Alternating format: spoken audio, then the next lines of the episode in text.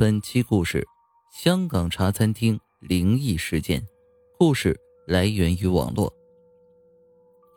说起香港茶餐厅灵异事件，这件轰动全港的鬼叫餐事件发生在一九八九年十二月，香港新界的北茶餐厅。这间茶餐厅叫潮永记，平日里贩卖蛋粉、肠粉饭。和多式面包、蛋挞之类的便餐。这新界北边分为四部分，即上水、粉岭、沙头角、打鼓岭，而北区早年亦被称为上粉沙打区域。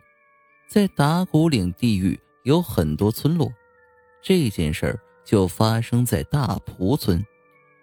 新界北也靠近深圳，那里山清水秀。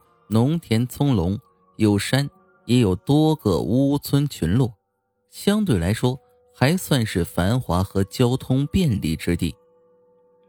事发那天是很平常的一天，曹永记的服务员接到了一个外卖电话，顾客需要加底蛋饭、和牛粉等食物，要求送到大莆田喜秀花园别墅的一个单位。这份外卖点了大概四个人的份额。于是，伙计等后厨做完后，立马打包，骑上车就赶往了喜秀花园。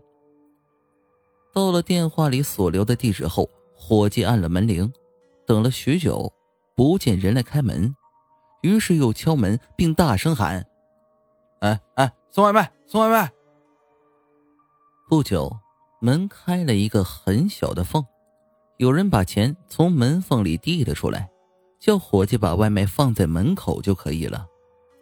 伙计觉得很奇怪，但是照做了。完事后就回了潮永记餐厅。等晚上关门打烊后，老板算账时突然发现钱盒里有一叠冥币。当时以为是伙计搞的恶作剧，于是就把大家都叫过来问了个遍，但没有一个人承认这是自己的恶作剧。也都完全不知道怎么回事当时后厨的大师傅不厌其烦的说了句：“就是把钱偷走了，也不会放冥币在钱箱里啊！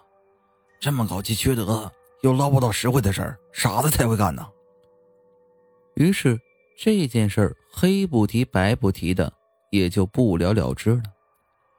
而第二天，茶餐厅关门后。老板数钱时，又在钱箱里发现了一叠冥币，便喊所有人过来继续追问。原来当天白天又接到了送餐电话，点了米粉和饭，是启秀花园同一个单位，同前一天一样，让伙计把外卖放在门口，把钱从门缝下塞出来。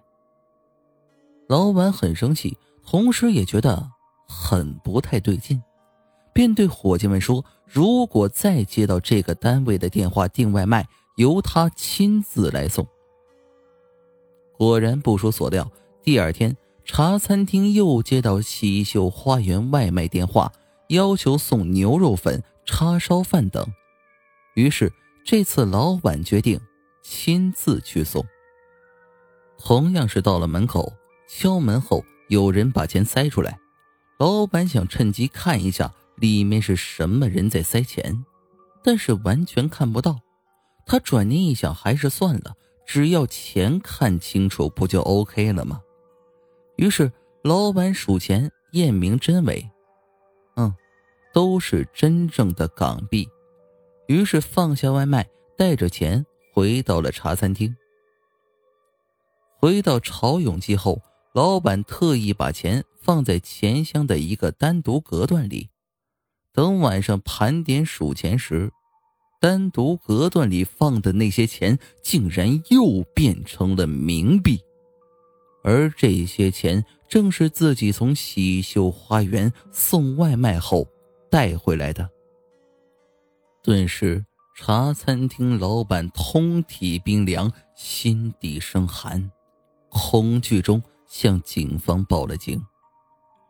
警方接到报警电话后。迅速派警员来到喜秀花园里的这个单位，但任凭怎么按门铃或是拍门，都没人答应。无奈只能破门而入。进屋后，警员赫然发现四具尸体横卧在地板上。通过现场法医判断，尸体已经停放多日，死亡时间已经超过一周了。警方立刻封锁现场进行调查，而询问此单位旁边的邻居们时，得到很多邻居反馈的信息，竟然是完全不知道隔壁有人死亡。因为最近几天一直听到里面有人打麻将，虽然没有听到说话的声音，但是洗牌的声音却是很容易听清楚的，特别是夜晚安静的时候。洗牌的声音很大，于是警方解剖尸体，进行物证和技术分析，发现死亡时间超过一周，而不可思议的事情让法医们都瞠目结舌，在四个死者的胃中发现有消化程度不超过一到两天的新鲜食物，包括牛肉、河粉。叉烧等，在法医解剖历史中，这是从来不可能出现的。根据现代西方医学和解剖理论学，食物进入体内后，人体死亡，食物会停止消化。但是，根据质谱分析和胃酸等发酵细菌的成分结构，可以判定食物的正确摄入时间。而他们在潮永记茶餐厅订的外卖正是这些。如果说这个技术结果还不够震撼的话，在警方从茶餐厅取回的物证冥币上，又发现除了送外卖的伙计和老板的指纹之外，还有其中两名死者的指纹，别无其他。这些科学解释结果和事实又对应不上。